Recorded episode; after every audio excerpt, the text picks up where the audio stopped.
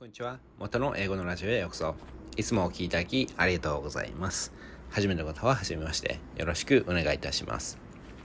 ということで、ちょっとね、前回の収録は、まあ、特別にね、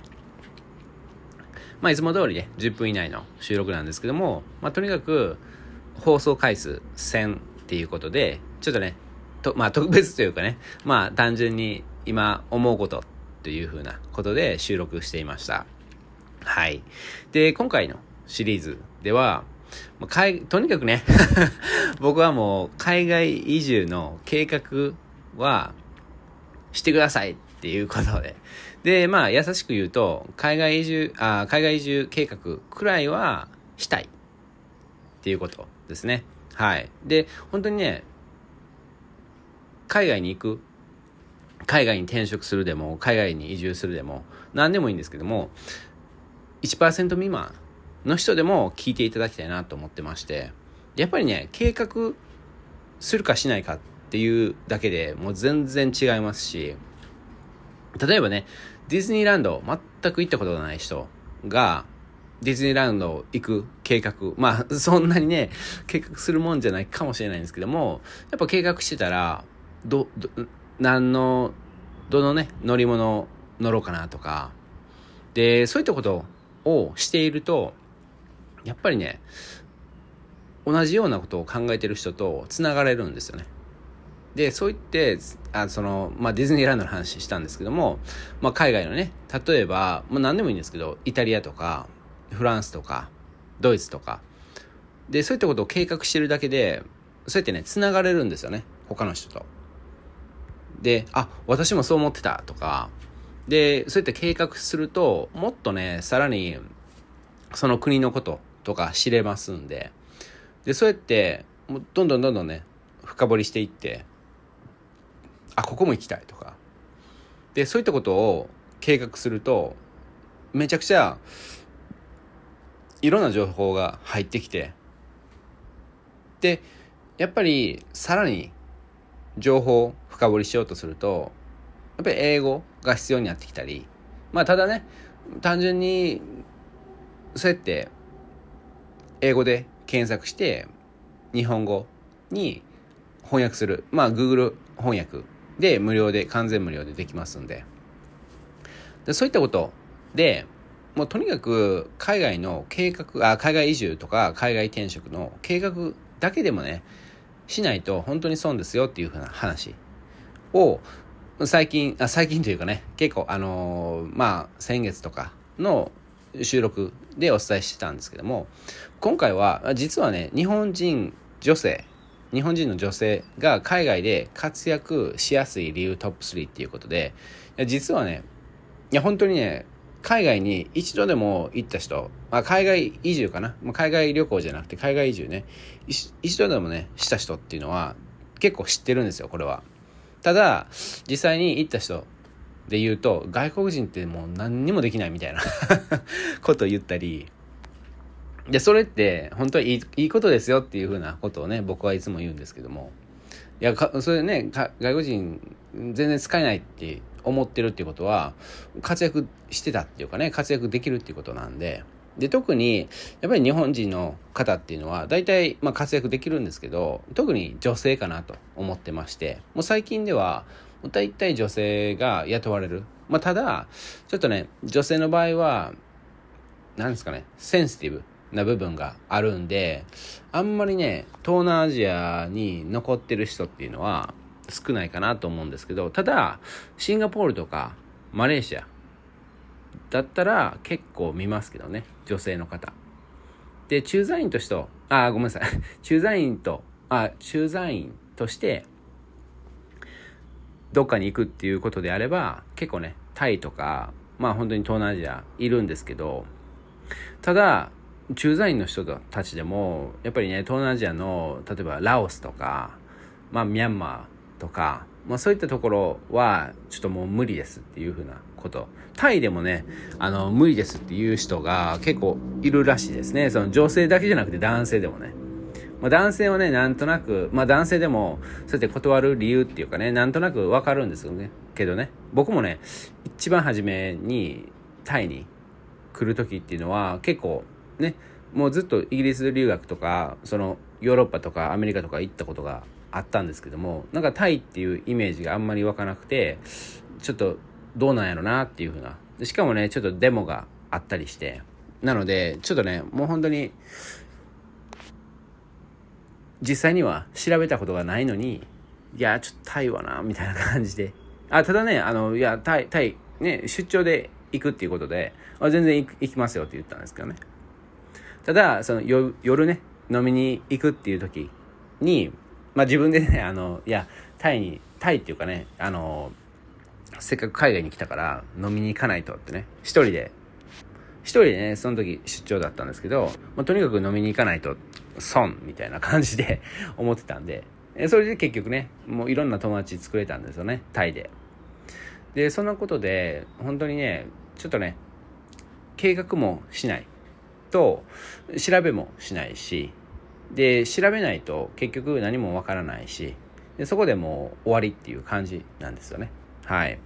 でとにかくちょっとトップ3ごめんなさいね。ちょっとタイミングいつものタイミングと違ってあのトップ3とにかく言っていくとで1番目。1番目は几帳面マックス。だなのでその日本人の女性が几帳面なんで活躍しやすいですよということですね。はい。で2番目。綺麗好き。で3番目。おしとやか。ということで2番目のね綺麗好きっていうのも本当に結構ポイントで大体ねまあ大体って言ったらあれですけどもまあできる外国人さんはまあやっぱり綺麗好きっていうかその整理整頓ちゃんとやってるんですけども基本的に全体をね見ると外国人さんっていうのはまあ大雑把なとこがある。でまあめちゃくちゃっていうとところはないんですけどもただちょっともうちょっとねこれ整理できるでしょっていうところがあったりでそういったところが結構気づけるだけじゃなくて日本人の女性っていうのはもうやっちゃうんですよね。もうテイクケアする。もう優しい人が多いですしもうしょうがないなっていうふうなことでやってあげる。でそれをややってたら結構ねそのややり続けてやり続けてたら結構感謝されるんですよね。でそれで実際にねあのネットフリックスでちょっと名前忘れたんですけどもその整理整頓のプロみたいな感じでめちゃくちゃ見らあの再生されてますよね。まこえ近藤真理子かな？真理子かな？ちょっと忘れたんですけども。でその人は本当にねすごくあの整理整頓のプロでで本も日本でね本も出したりしてでそういったことでもう別にねすごいことをやってるわけではないんですよね。で例えば本日本でね本出しててで僕ねネットで検索して見たんですけどあまあネットフリックスでもね見たんですけどまあそこまでめちゃくちゃすごいアイディアをやってるわけではないんですけどもただまあ、それを実際にやってるっていうかね実践してるっていう。日本人の方がそのね整理整頓のことをまあ例えばそういった本を買ってでもう普通にできるはずなんですよね。ただ外国人さんからするとそういった本を買っても読んではいやらないみたいな感じが多いかな。まあ僕で言うと料理のね本を買ってよしやるぞって言ってまあ一日やってていいぐらいでもう三日坊主すらならないみたいな感じで本当に外国人さんのほとんどが整理整頓ちょっとねあのやらない人が多い。でそういったとこでいやそんなんで活躍できんのっていうふうに思った方が多いと思うんですけどもただねそれだけそれできるだけで本当にその上司からも信頼されされやすいですしやっぱりそういったところがあんまりできてないんでやっぱりそこで活躍しやすいかなと思っております。ちょっとねお楽しみにしていただいたらいいかなと。まあ男性の方もねちょっと聞いていただいてあ俺もできるぞっていうふうなことであれば活躍できるかなと思っております。ということで最後までお聴きいただき本当にありがとうございます。元の英語のラジオでした。素敵な一日をお過ごしください。ではまた。元の英語のラジオへようこそ。いつもお聴きいただきありがとうございます。初めの方は初めまして。よろしくお願いいたします。ということで前回の収録では結構いつもいつもとちょっと違うあのイントロダクションになってましたね。はい。で今回の収録では、まあ、日本人女性が海外で活躍しやすい理由トップ3の1番目として几帳面マックスっていうことでやっぱりねあの几帳面だけじゃなくてマックスなんですよね。僕からすると。で外国人からするとマックスマックスみたいな感じでやっぱり几帳面な部分っていうのは、まあ、信頼されたり、まあ、信頼信用にもう本当にねつながりやすいんですよね。でこれってねあの仕事だけじゃなくてそうやって近所付き合いとかでももうやっぱりねあのやいろいろやってあげると外国人さんってやれそうで結局やれない人が多いしでそういったことをねやってあげると本当にね感謝するんでただちょっとねやってあげそその人によりますけどねもちろん。ただ基本的にあのもう全ての人にあの疲れない程度で無理無理にしない程度であのやってあげると例えばその人がそそのねあなたに感謝しなくてもその周りの人が見てたりするんでそれでねあいつもあのすごいねみたいな感じで言われたりね。でそこでなんかねパーティーに誘われたり、まあ、バーベキューパーティーでも何でもいいんですけども誘われたりして。でそこでなんかね仲良くなったり、するともう本当に楽しくなるんじゃないかなと思ったりしますし、まあ、単純に、まあ、今回はね活躍するっていうことで、まあ、仕事よりかなと思うんですけどもそうやって、まあ、他のねそうやって外国人さんの家に招待された時にあこれってこうしたこうしたらもっといいよみたいな感じで言ったりまあいろんなことができると思うんででそれをねやっていただくと本当にねあもうまたなんかね、あの、まあ、掃除手伝ってって言われると、えみたいな感じになると思うんですけども、一回ね、ちょっとそういったことにチャレンジしたり、まあ、これはね、あの、日本でもできるかなって。ただ、まあ、日本にいる外国人さんは結構ね、あの、几帳面な人が多かったりするんで、なので、まあ、僕がね、そうやって計画くらいはした方がいいっていう、言ってる理由としては、やっぱりね、日本にいる外国人さんっていうのは、やっぱり日本人化してるっていうかね、やっぱり、そのね、几帳面な人が多かったり、まあもちろんね、全くできない人もいますけどね。ただ、やっぱりね、全体的に見ると、日本にいる外国人さんは、もう他の外国人さん、そのね、あの、現地で見るような外国人さんと、やっぱ全然違うんで、まあいい、いいところも悪いところもあったりして、はい。ただ、まあ、几帳面か、まあ、今回のね、あの、几帳面とか、そういったところで言うと、やっぱりね、外国人さん、日本にいる外国人さんは、それでそれなりそれなりに日本人にあの学んでるんで、なので、そうやってね、あの、全体的に几帳面かな。なので、日本にいる外国人さんを見て、どう、あの、判断するとか、ではなくて、やっぱり外国、外国からあのまあ旅行者はね今ちょっとあのいないと思うんですけどもそうやってね実際には日本の外国人さんはめちゃくちゃねあの几帳面とか、まあ、整理整頓ちゃんとやってるっていうふうなことをちょっとね認識していただいたらいいかなと思っております。でブログの方をねちょっと参考にしながらいつも通りね収録してるんですけども、まあ、ブログでもねあの、まあ、日本人の方は基本的にルイ・ヴィトン級っていうふうに僕は言ってて。でその時に、まあ、日本人の女性をブランドもまあ ブランドもに例えるってね失礼かもしれないんですけどもで言ったらやっぱエルメスかなとか思ったりするんですよね。まあもちろんねあの他にブルガリとか いろいろあると思うんですけどまあ誰でもね知ってるブランドで言うとまあやっぱりエルメス級かなと思ってるんですよね。でまあそれってカバンとかね、そういう洋服のブランドで言うと、まあ、エルメスで、で、車で例えると、まあ、ブログの方ではね、あの、トヨタとかベンツって言ってますね。ベンツってね、本当にね、あの、壊れね、壊れにくいんですよね。で、信頼されてるし、で、やっぱりね、どんなところでも、ベンツ、その、例えば BMW とかよりも、ベンツの方がなんかねそうやってあちゃんとしてんなみたいな感じで。まあそれはね BMW に悪いんですけども。ただやっぱ若い人とか飛ばす人が結構ねあの BMW 選ぶんで、まあ、ただねあの BMW のねあの7シリーズとかであれば結構ちゃんとした人が乗ってたりするんですけども。はい。でとにかくそうやってね日本人の人はいや自分はいやエルメス級。まあそれそれかそれ以上みたいな。ことを思っていただきたい海外に行くとそうなる日本にいるともう全然ね、あの、もうブランドもんでもないです。っていうのは、他の人もね、もうそうやって整理整頓できたり、几帳面だったりするんで、価値としては、まあ、普通ですよね。ただ、そんな人でも、もう友達いない人でもね、もういや、日本でいじめられてるとか、友達全くいないとか、0人とか、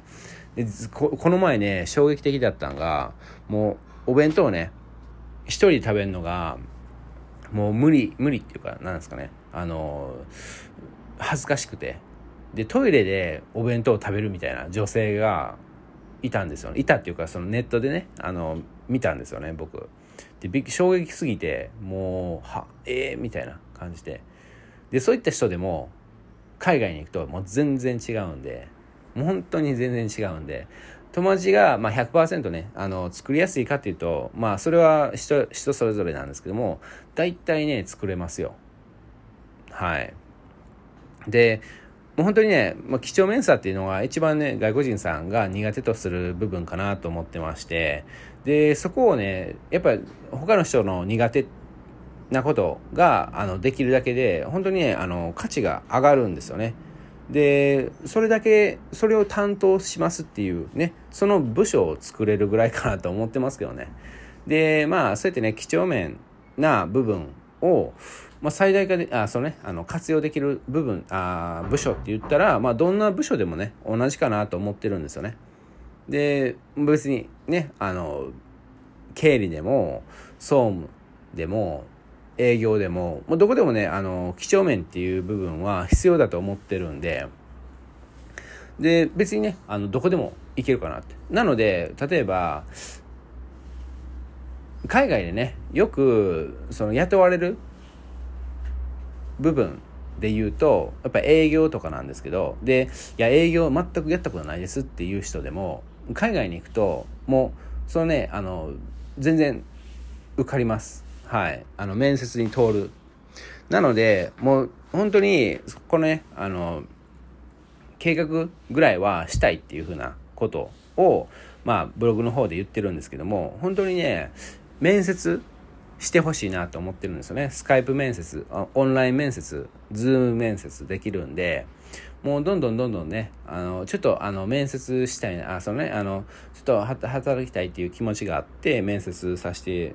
もらいますみたいな感じで言ったら、あの、いや、あぜひみたいな感じで、あの、言われる時がもう本当に多いんで、特にね、東南アジアですよね。東南アジアでね、結構日本人の方が、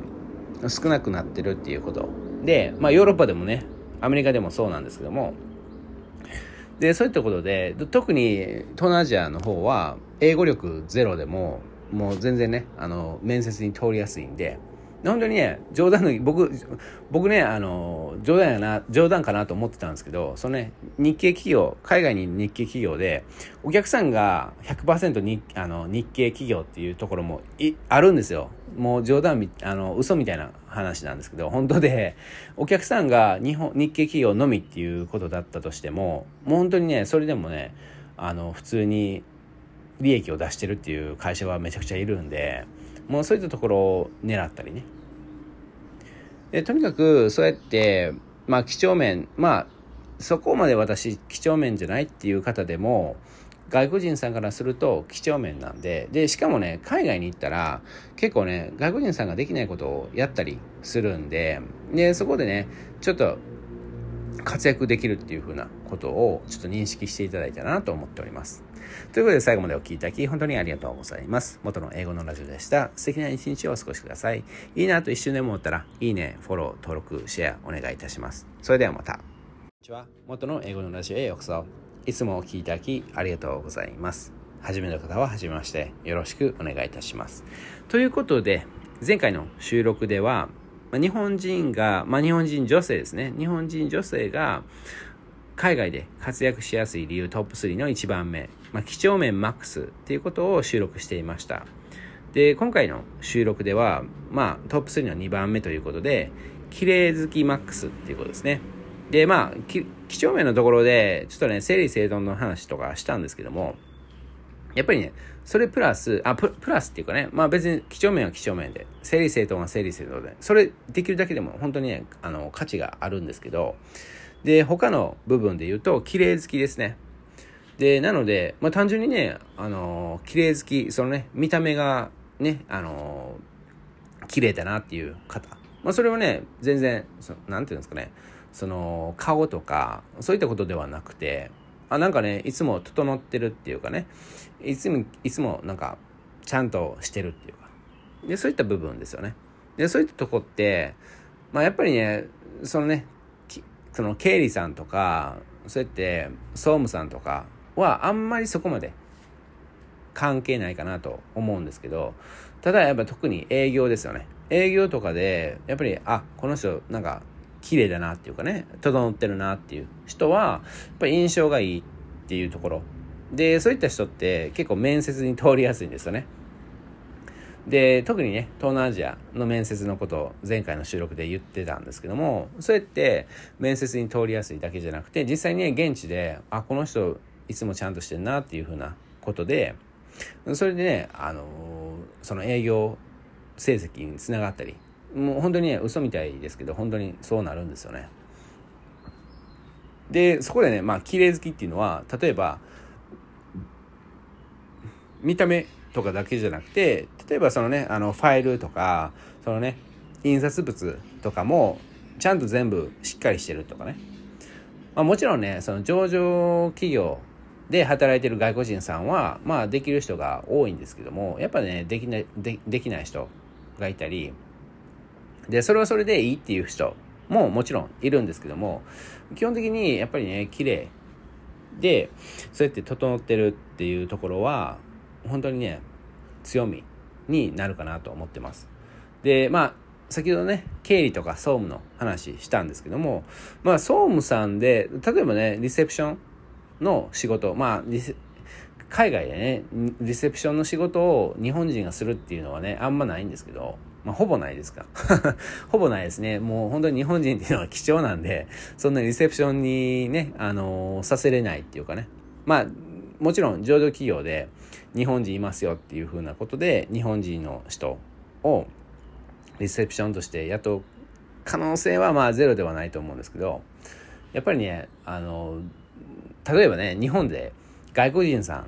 がいて、外国人さんをね、わざわざリセプションに、あの置いとくっていうのはあんまりないと思うんです。思う思いますしリセプションっていうのはまあ現地の人がねよくあの話すと思うんでそうやって例えばなんですかね。まあ何人でもいいんですけどもどこでもいいんですけども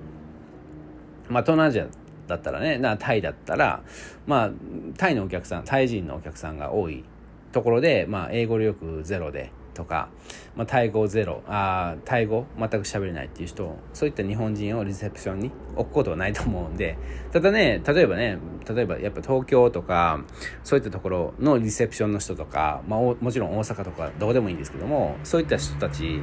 はもう本当にしっかりしててでもう何でもできるって感じなんですけども海外にいる日本人の人でリセプションをやってるっていうのはもう本当に聞いたことがないかなと思ってますね。はい。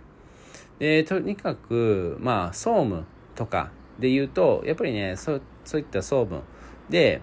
まあ、いろんな、まあ、オフィスのことを担当すると思うんですけども、そういったところでも、まあ、綺麗っていうところを意識した、そういった総務の方っていうのは全然ありかなと思ってますし、で、そういった場合っていうのは、まあ、英語力ね、ゼロでもいけるんじゃないかなと思ったりするんですよね。ただ、そのね、もう本当に海外移住した後とか、海外転職した後、ずっと英語力ゼロっていうのは、ちょっとね、企業としても、あの、もうちょっと英語力アップできないのかなみたいな感じで思うところが多いと思うんで。そういったところでなのでその面接の時はそこまで英語力は聞かれないと思うんでただそれ移住した後に英語やりますとかね。でそれでも十分と思います。とにかくいやそう言ってねあの几帳まあ前回のね几帳面とか、綺麗好きとか、まあ、そういったところを結構プッシュするだけでも結構ねあの合格するんじゃないかなと思ってます、まあ、もちろんねあの笑顔とかそうやってね、まあ、そのねななんですか明るい人っていう人そういったあの方々の方が面接に受かりやすいんですけどもやっぱりね 綺麗好きでもあの暗い人とかであるとちょっとねあの面接に通りにくいっていう部分はあるんですけどね。で本当にねあのまあ営業の話ばっかするんですけども営業経験全くなくてもなんかねもうその面接していいと感じたら採用しますよっていうそういったことを書いてる企業さんが多いんですよね。で本当にねまあ営業をね誰でもできるって言ったら全くそういうことではないんですけども結構ねそうやって今回のシリーズでお伝えしているまあ、トップ3のその3つ、3つですね。3つ、まあ別別に3つね、全て揃ってなくてもいいんですけども、1つでもね、あの、ちゃんとしてたら、結構面接に通りやすいかなと思ってますし、実際にね、それでね、活躍もしやすいかなと思ってます。で、外国人さんがね、やっぱりできないんですよね。で、外国人さんできたとしても、それを続けれない。そういった人が多いんで、もうそれをね、あの、まあ、結構ね、海外に行って、まあ、イントロダクションの方で言ったと思うんですけど、海外に行って、もう外国人さん使えないみたいな。もう、もうぐちゃぐちゃだし、もう整理整頓すらできないみたいな。もう日本人の小学生の方が整理整頓できるんちゃうかみたいな ことをね、言ってる人もいるんですけど、それって本当にね、日本人からするとラッキーなこと。日本人の女性からするとラッキーなことなんですよね。それができるっていうことなんで。はい。で、そういったことだけでも、本当にね、あの、日本で、なので友達いないとか、いや、日本でもう本当に普通なんですっていうこと、方。で、英語力も全然なんですっていう方。でも、それでもね、今回の、まあ特にね、今回のトップ3の一つでも、強み、強みというかね、一つでもできたら、例えばまあ、日本人のね、平均レベルか、平均よりちょっと上ぐらいの感じでも面接受かりやすいかなと思ってます。で、そういったことで、もうとにかく、もう計画するっていうことで、いや、例えばでいいんで、もう遊び心で、例えば、じゃあもうね、几帳面だし、で、今回のね、綺麗好きだし、これで受かるとしたら、じゃあどこ行きたいかなとかね、考えてみて。そっから、英語を始めたり。でそういったことでも全然いいですしまずねあの面接受けたらいいかなと思ってますけどね。あ結構良かったみたいな。いやただやっぱねあのオンライン面接に関して結構慣れてない人が多いんでそこはやっぱりちゃんと調べないとちょっとね不利になるかなと思ってますけどね。例えばね僕もね実際にだからオンライン面接したことがあってで例えばもうちょっとね、あの、半分笑い話なんですけども、ちょっとね、あの、花じゃないけど、そうやってね、植物を置いたりね。で、明るさを調整したりね。それで結構印象変わったりするんで、ちょっとね、それもね、やっていただけたらなと思ってるんですけどね。はい。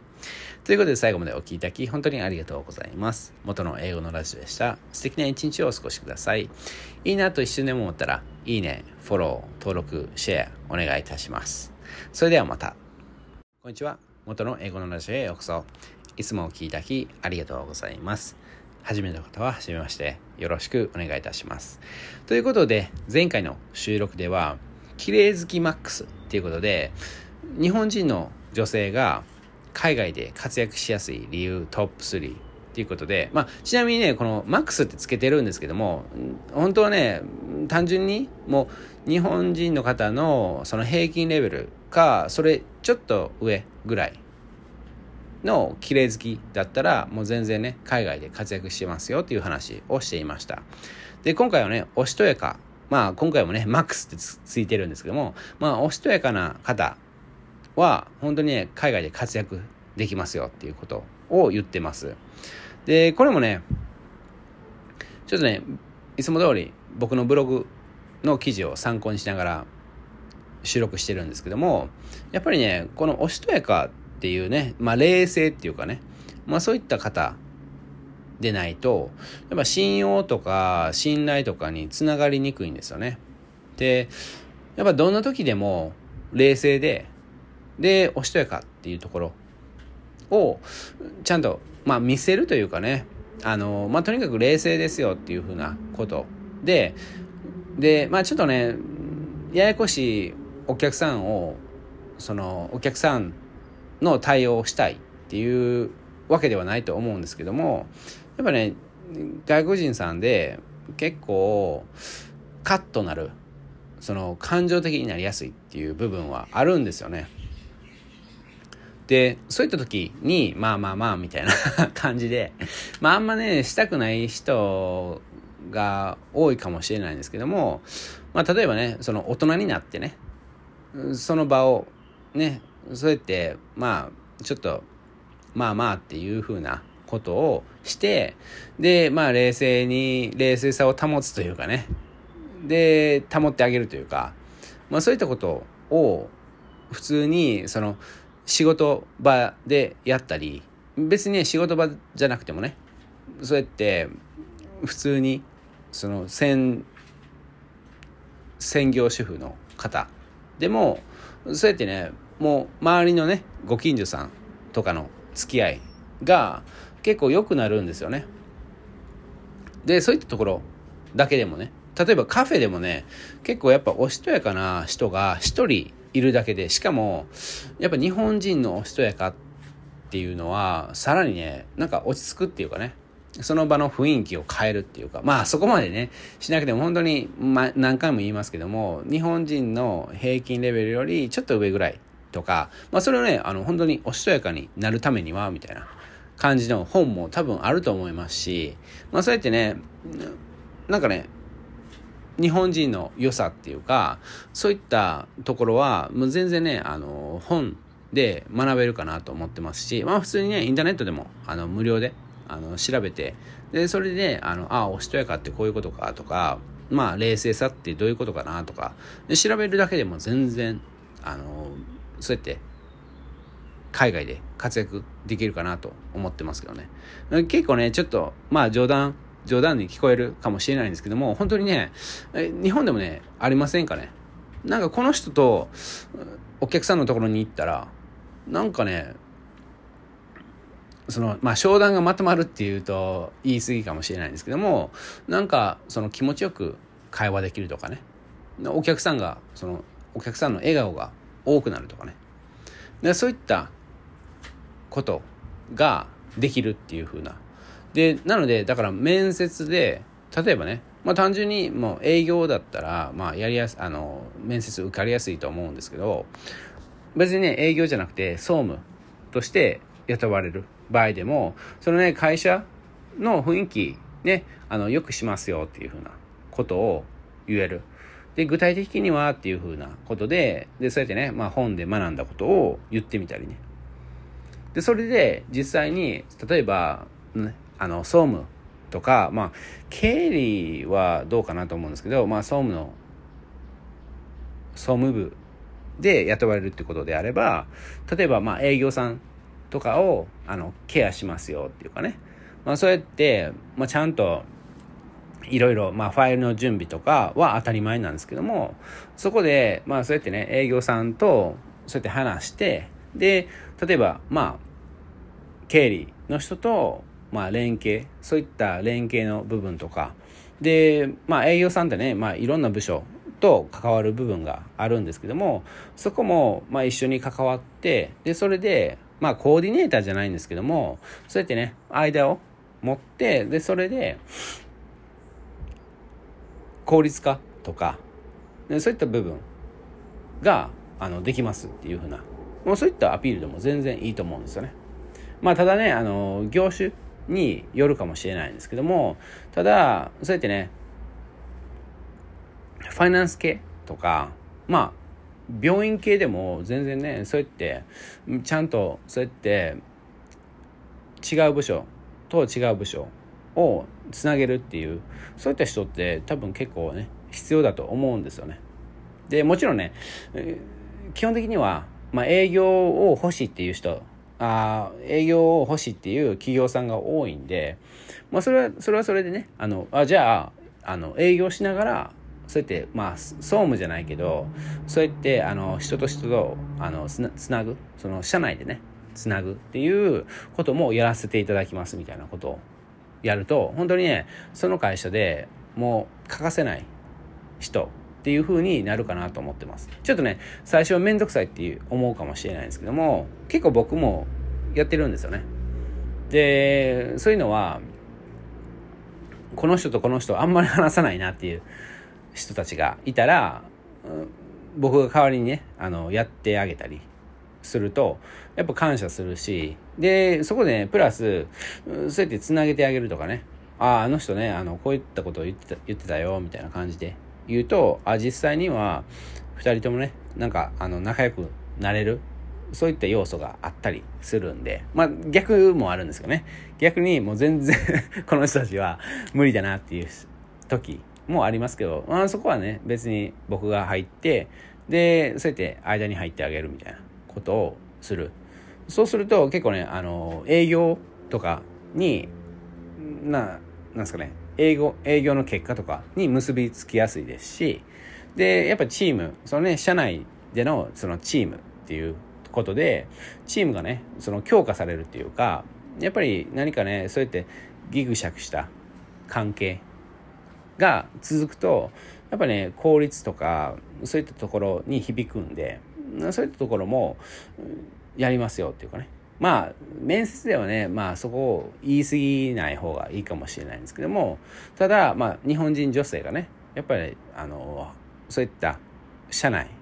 まあ会社に入るだけでやっぱりね違う違う変わる部分っていうのはあると思うんですよね。で実際にねあの日本人女性が働いてるところに行くとやっぱちょっと違うんですよね。まあ花があるっていうのもありますしでそこでね、まあ、花があるだけじゃなくてまあ他別にね現地現地の人でも女性の人いるんで。ただやっぱねそのおしとやかっていう部分で言うとやっぱ日本人じゃないとできないっていうかまあそれはね僕の僕が勝手に考えてるかもしれないんですけどもやっぱりね外国人さん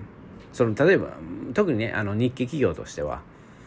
やっぱ日本人の女性が1人いると全然違うっていう部分があるんでそれをねちょっとねあの本か何か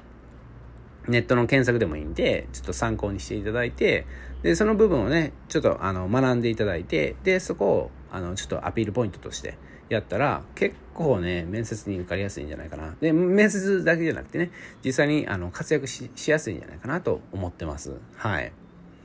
で外国人さんねもちろんおしとやかな人いますしで外国人さんねあこの人い綺麗だ綺麗だなとかいますけどもやっぱね日本人の方はまたちょっと違うんですよね。でまあそのねエルメス級とかいろいろ言ってましたけどももうそうやって日本人の女性っていうだけでなんかちょっと違うんで、そこはね、あの、まあ、自信を持ってとかじゃなくて、とにかく海外移住、海外転職の計画だけでもして、で、面接、何個かね、ちょっとトライしていただいたら理解できるかなと思っております。それでは最後までお聴きいただき、本当にありがとうございます。元の英語のラジオでした。素敵な一日をお過ごしください。ではまた。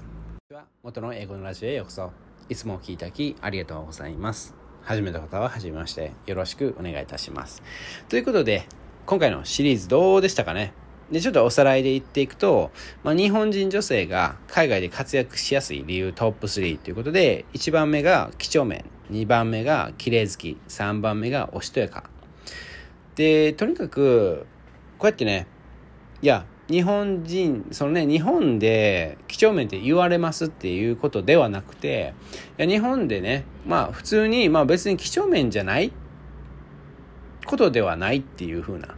なので、いや、別に雑とかそういったことではないですよっていう方だったら、もう全然ね、海外で活躍しやすいかなと思ってます。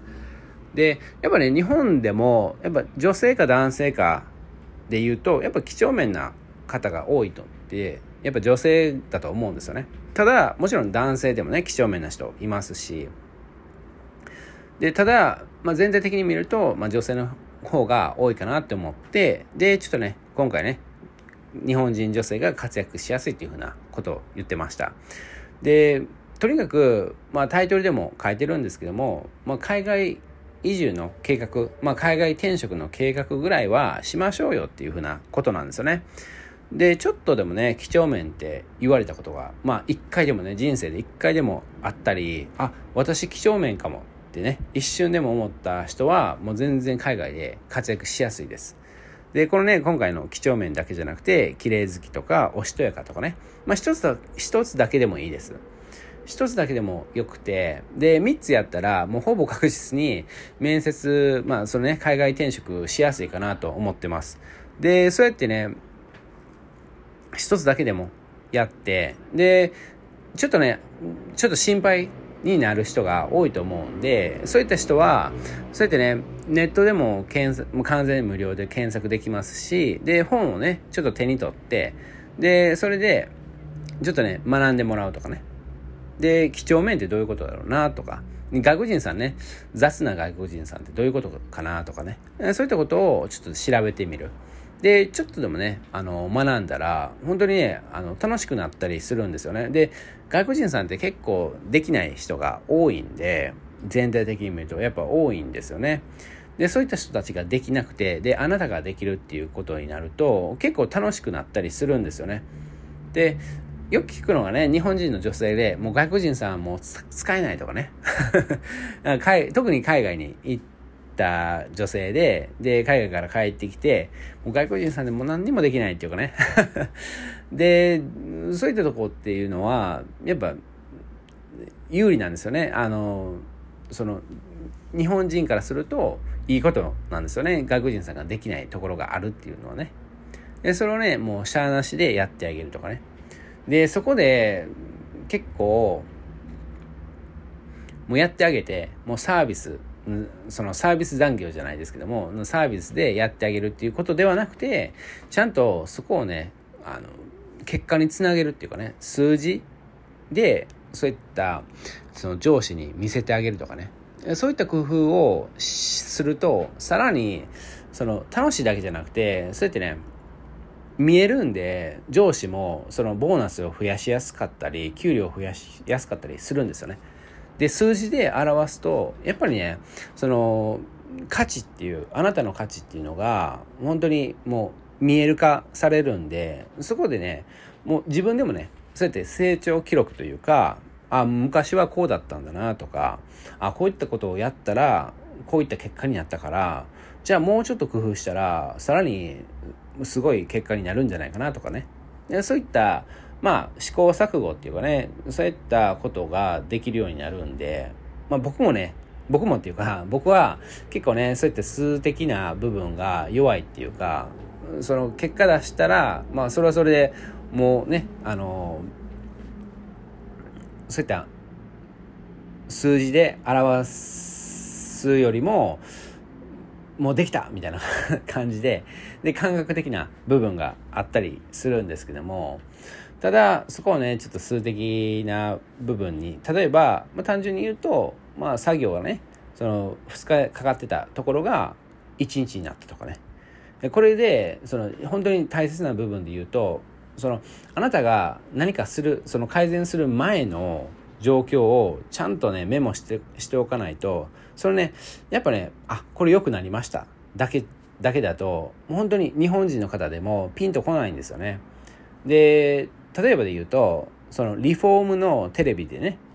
動画でもテレビでも結構ねあのビフォーアフターを見るとあこんだけ違うんだとかわかるじゃないですか。で結構僕もややるんですけどそのね車を掃除する前の写真を撮ってで車を掃除した洗浄した後の写真を比べるとあこんな綺麗になってるってなるんですよね。でそういったことをしないとやっぱりねその差がわからないんであ綺麗になったのは綺麗になった。気持ちよくなった。よかったね。っていうことだけじゃなくてあ例えば1時間ま、まあ1時間もね、掃除洗浄しないですけども、あ、そのね、綺麗にする前はこんな汚かったな、みたいな感じで、もうさらに気持ちよくなったりするんですよね。で、日本人女性がね、活躍するっていう風なことを言ってるんですけども、結構ね、日本人女性で、あんまりね、あの、そういったことを、その、どれだけ効率化したかとか、そういったことをね、あの、メモしない人が多いかなっていう印象があって、なので、例えば、この作業、何日間かかってるんですかとかね聞く聞きまくる。でこれはどうですか？これはどうですか？っていうふうなでもちろんね聞く前にいやちょっとねあのなんとかできるかなって皆さんのねあのその個数その皆さんの作業のその、まあ、効率化とかいうよりはそのね皆さんその、まあ、楽してほしいっていうかねもうちょっとねあの時間を時間の余裕を増やせたらいいんじゃないかなと思ってちょっと聞くんやけどみたいな感じで。で、聞いてみる。もう結構細かく聞いていく。で、細かく聞いてて、で、イラッとね、その相手がするようであれば、他の人に聞いてみる。必ずね、どんな企業でも、やっぱその、ちょっとね、几帳面な人とか、ちょっと綺麗好きな人とか、おしとやかな人っていうのは絶対いるんで、そういった人に聞いてみる。で、そう、そうしたこと、あ、それで、もう本当にね、ビフォーアウター、ビフォーアフターするために、ビフォーを、ビフォーの情報を、そうやってメモする。記録する。で、そっから、よし、これをね、あの、まあ、遊び心を持って、あこれをね、例えば、まあ、半分、半分にしなくても、例えば、まあ、例えば3日で終わってることを、まあ、2日でしたらいいよねっていうふうなことを考えてみる。でそれはね、あの、一人で考えるんじゃなくて、別に学習さんと考えてもいいですし、まあ、僕だったら、もう一人で、あの、考えてやってしまう。で、やるときに、もちろん協力は必要なんで、ちょっと、あの、こう考えてるんだけど、ちょっとやってみないみたいな感じで言ってみるとかね。で、それでね、実際に3日かかってたところを2日にしたら、それはね、本当に会社にとっては利益なんで、利益っていうか、利益も継続的な利益ですよね。一回システム化にすると、もうずっとそれは利益になるんで、なので、3日かかってたところを2日なんで、1日、ね、毎回毎回1日、あのー、フリーになるっていうことなんで、もうそ本当にそれは本当のすごい、会社にとってはすごい利益なんで、そういったところをどんどんどんどんしていく。で、効率化とかだけじゃなくてね、まあもちろんその営業だったら営業でそのお客さんとのね、関係をどうやってさらに良くするかとか、それをね、見える化していく。で、僕が実際にやったのは、そうやってね、あの、一回、えー、アンケートを作って、で、アンケートで、どうですか？みたいな。満足度とか、いろいろね、ちょっとね、あの、書いてもらうんですよね。あの、全員に、あお客さんにね、書いていただいて、で、よし、これが、あの、現状やから、あじゃあ改善していこう、みたいな感じで、僕がやっていって、で、実際にその改善したんで、でそれを、あの、社長さんに見せるみたいな感じで喜んでましたけどね。はい。ということで、本当にね、日本人の方、特に女性の方は、活躍しやすいんで、もうぜひね、海外移住の計画ぐらいはしましょうっていう話でした。最後までお聴きいただき本当にありがとうございます。元の英語のラジオでした。素敵な一日をお過ごしください。いいなと一瞬でも思ったら、いいな、いいね、いいね、フォロー、登録、シェアお願いいたします。ではまた。